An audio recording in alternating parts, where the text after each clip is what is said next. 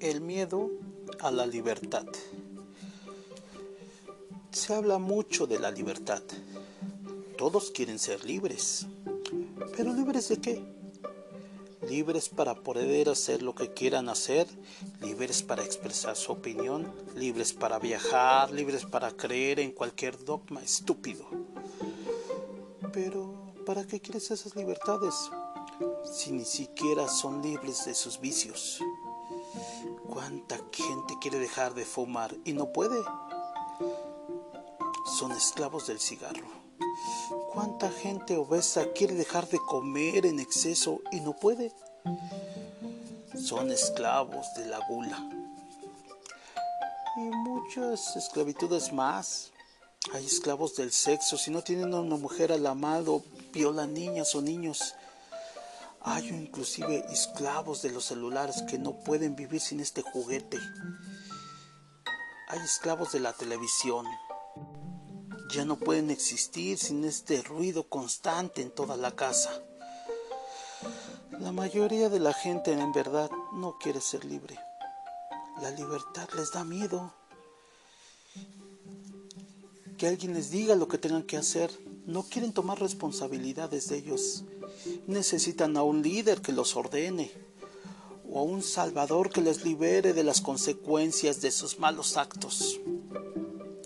Y además, no saben qué hacer con su libertad.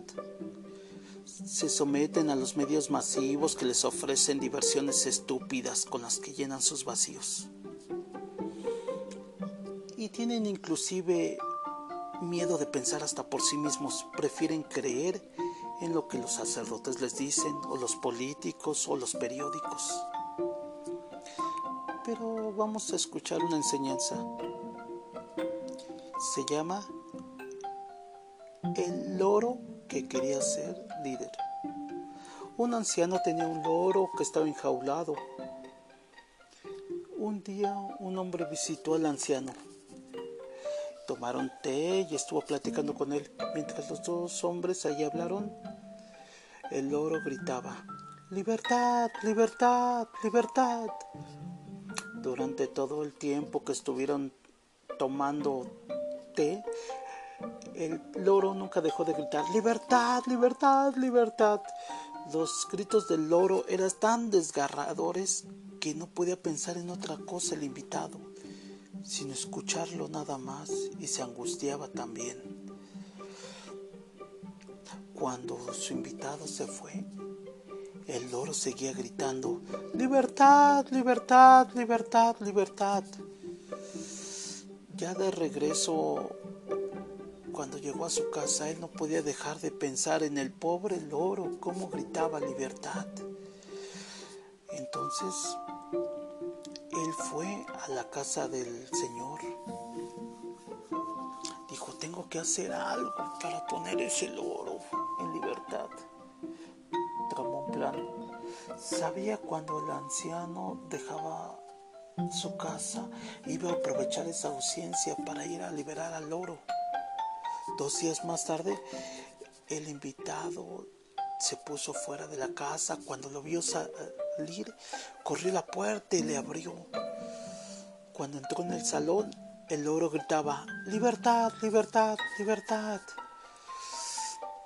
Al Señor se le partió el corazón y dijo, ¿quién no hubiera sentido compasión por ese animalito que pedía libertad? Se acercó a la jaula y abrió la puerta. Cuando el loro abrió la puerta abierta, aterrado se lanzó al lado opuesto de la puerta, con mucho miedo, y se agarró con pico y uñas a los barrotes de la jaula negándose a abandonarla pero seguía gritando, libertad, libertad, libertad. Así es el hombre también. Porque la libertad empieza en tu mente.